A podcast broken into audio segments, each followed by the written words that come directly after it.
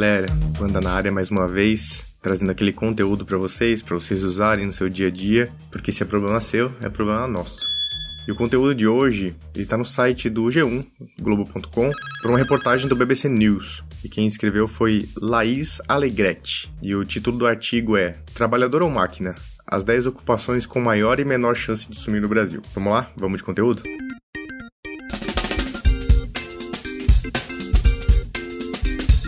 Então, gente, eu gosto dessas listas. Quando começam essas coisas, 10 coisas, 5 coisas, porque eu acho que elas são bem questionáveis e dão um belo papo pra gente, né? Mas para mim aqui o grande coração desse tema é uma relação que a gente fala bastante aqui no Love the Problem sobre o trabalho do futuro, né? A gente vive as organizações nesse momento presente, sabendo que a gente agora tá no movimento do século 21, do trabalho do conhecimento e tudo mais, e que esse trabalho ainda tende a mudar cada vez mais, né? No futuro. E essas listas sempre surgem, então eu resolvi pegar uma dessas aqui pra gente discutir um pouquinho.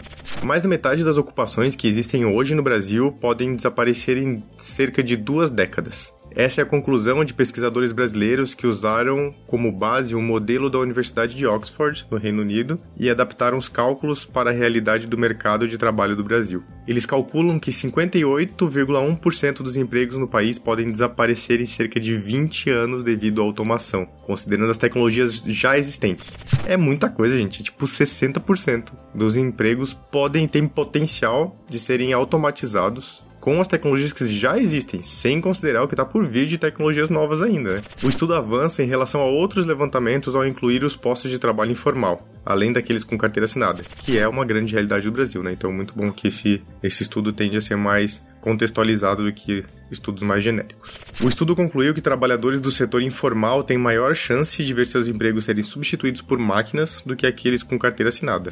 Interessante. Vamos ver se eles trazem algum detalhe sobre isso, mas é interessante esse ponto. A pedido da BBC News Brasil, os pesquisadores vinculados à consultoria e dados e ao ISE Business School levantaram as 10 ocupações com maiores chances de serem substituídas por máquinas, além das 10 que estão menos ameaçadas pelos avanços tecnológicos. Veja as listas, no caso aqui, ouça as listas, e em seguida entenda o que essas ocupações têm em comum e como a previsão para o mercado brasileiro se compara com resultados em outros países.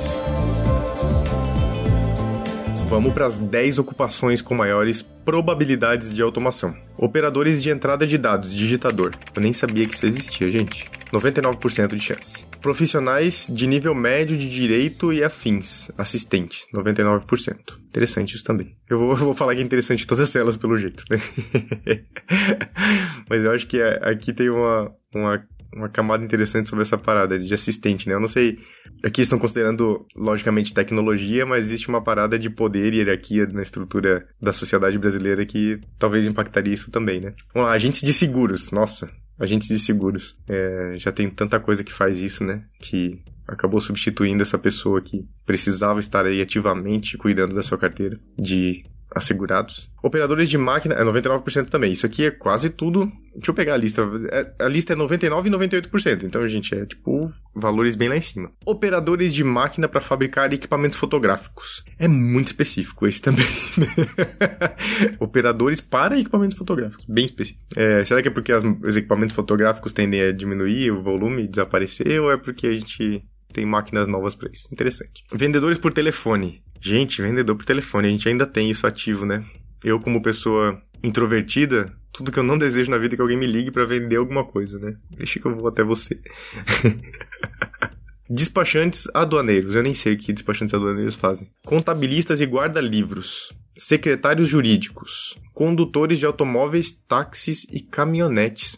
Olha, isso é bem interessante, hein? O condutor, será que eles estão considerando a possibilidade de carro autônomo aqui? Que daí a gente não teria essa profissão ou a gente está mudando forma de transporte? Mas tá falando do condutor de automóvel. Nossa, isso aqui dá pano pra manga de conversa, né? O quanto de a gente vê de notícias ainda sobre tecnologias de carros autônomos e tudo mais surgindo por aí. É, se for nesse caminho, tem bastante pano pra manga nessa conversa. Muito interessante esse ponto. Balconistas e vendedores de loja. Olha só.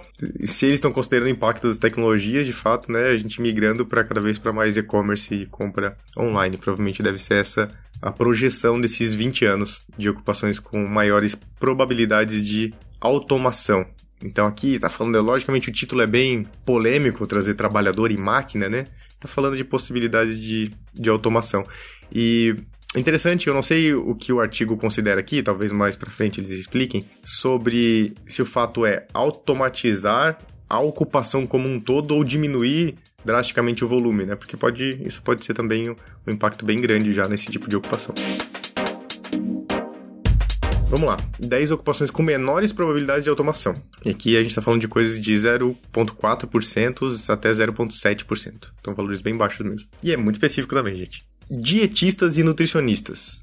0,4%. Gerentes de hotéis. Especialistas em métodos pedagógicos médicos especialistas e médicos gerais, tem bastante coisa da saúde aqui, fonoaudiólogos e logopedistas, dirigentes de serviços de bem-estar social, psicólogos, trabalhadores do sexo. Como é que é o negócio? Uma coisa muito específica e bem contextualizada, acho que pro, pro universo da, so, da nossa sociedade brasileira, assim. Aqui tem, vixi, daí esse, só esse tema aqui tem o universo inteiro pra gente falar sobre várias coisas. Acho que não cabem nesse episódio aqui, mas se vocês quiserem conhecer um pouco mais sobre esse tema, eu falei de um livro no episódio sobre diversidade com a Angel e com o B, que é o nome do livro se chama Sou Puta Doutor. Eu vou deixar o link no nosso backstage, que é 21.link barra Love the Problem. Eu vou deixar o link do livro, se vocês quiserem conhecer um pouco mais sobre esse universo de trabalhadores do sexo pelo viés dessas, das histórias dessas pessoas. É um livro bem, bem interessante. E dirigentes de serviços de educação. Então a gente tem bastante coisa aqui envolvida com saúde, bem-estar, bem-estar mental e social. E educação, né? Olha só que interessante. Um universo também bem, bem específico. E a fonte desses dados é da ISE, Business School e consultoria e dados. E o que essas profissões têm em comum, voltando para o artigo aqui? As ocupações com maior probabilidade de automação são muito bem definidas. São coisas que você pode especificar com muita precisão o que tem que ser feito e que não precisam de muito juízo, de muita subjetividade humana para tomar a decisão, explica o diretor-presidente da consultoria e dados e professor da ISE Business School, Paulo Rocha e Oliveira, um dos autores do artigo. E isso aqui é interessante que me lembra muito a palestra que o Rodrigo Toledo é, deu no SG Rio sobre da pessoa trabalhadora do conhecimento, essa pessoa trabalhadora do século XXI, que ele traz três pontos que uma pessoa que é uma trabalhadora criativa deveria fazer, que é aprender, ensinar ou criar. É, logicamente a palestra do Toledo é muito mais complexa, traz muita coisa, mas ele fala basicamente que se você não está fazendo uma dessas três coisas, tem alguma coisa de errado no seu trabalho do conhecimento. Então eu acho que converge bastante com esse pedacinho do artigo aqui, que fala que são coisas muito específicas, bem definidas e que não precisam que você provavelmente aprenda, ensine e nem crie nada. Por outro lado, as profissões com menor chance de substituição são aquelas com muita interação e muita subjetividade humana, que envolvem saber lidar com pessoas e resolver situações onde as emoções são muito predominantes. Resume Rocha e Oliveira. O economista Bruno Ottoni, pesquisador do IDADOS e do IBRE-FGV, e um dos autores do artigo acrescenta que, além das habilidades socioemocionais, outros dois fatores-chave ajudam a entender se um trabalho está mais ou menos suscetível. Um trabalho com grande exigência de criatividade e originalidade está mais protegido, assim como ocupações que exigem habilidades motoras finas ou são realizadas em ambientes pouco estruturados. Aqui eu acho interessante a gente falar sobre esse pedaço da exigência da criatividade, ou desse olhar socioemocional também, que muitas vezes o dia a dia do nosso trabalho envolve um, uma mistura de coisas, né? Que exigem essas habilidades socioemocionais, criatividade, soft skills, algumas coisas que envolvem hard skills e conhecimentos muito específicos, porém a gente também tem muita coisa repetitiva. Então, eu, com a inspiração de um, de um grande amigo aqui, o Maurício Andreasa, eu tendo a automatizar as coisas que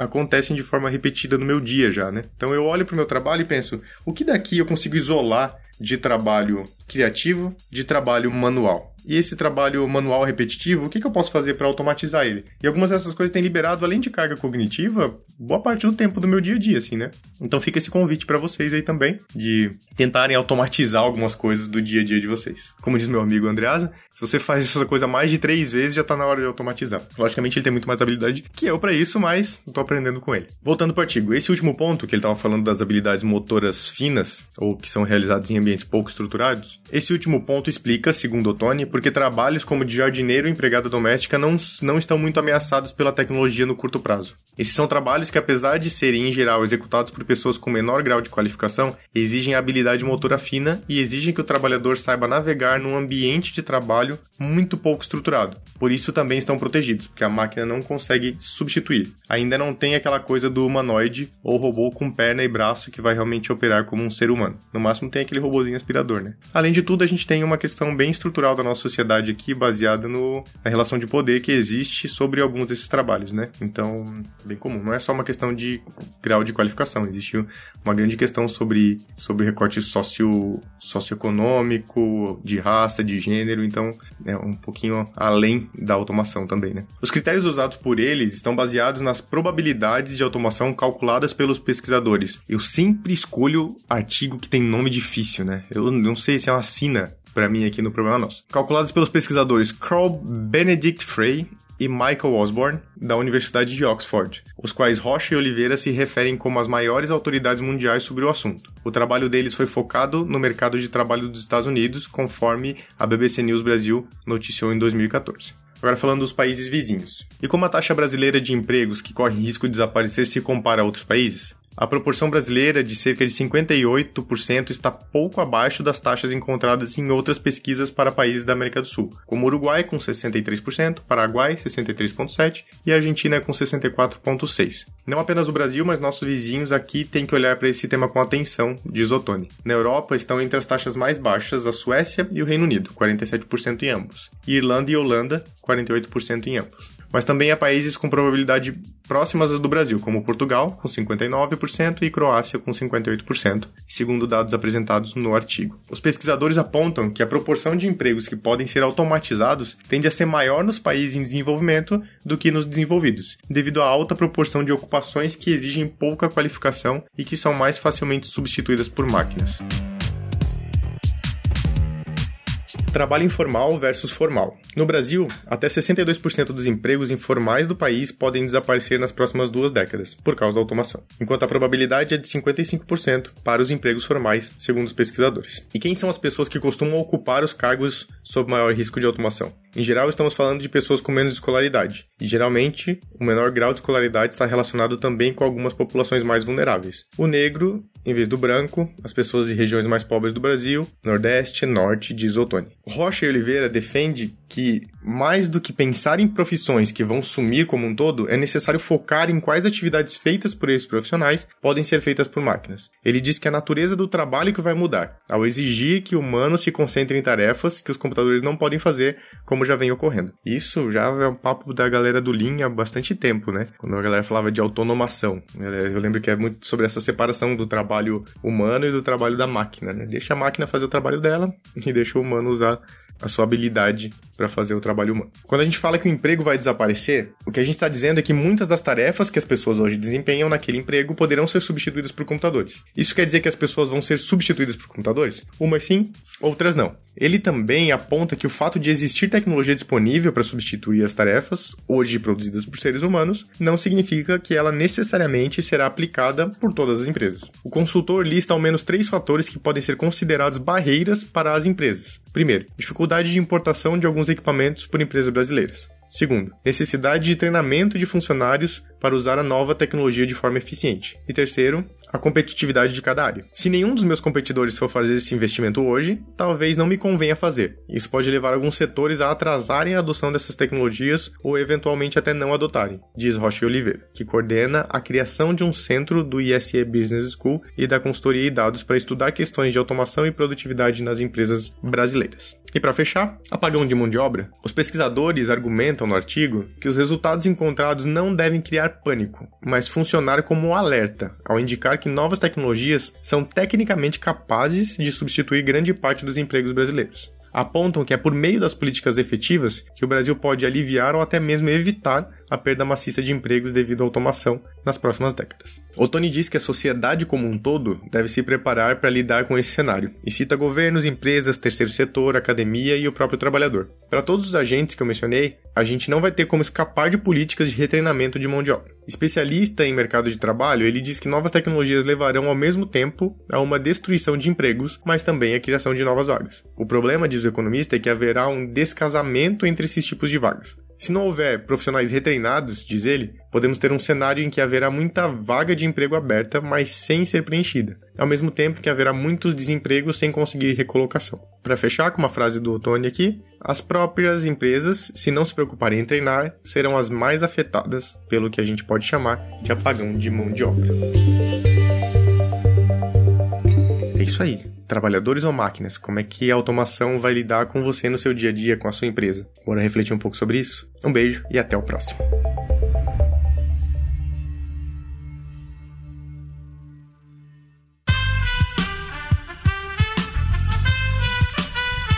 Esse podcast foi editado por Aerolitos Edição Inteligente.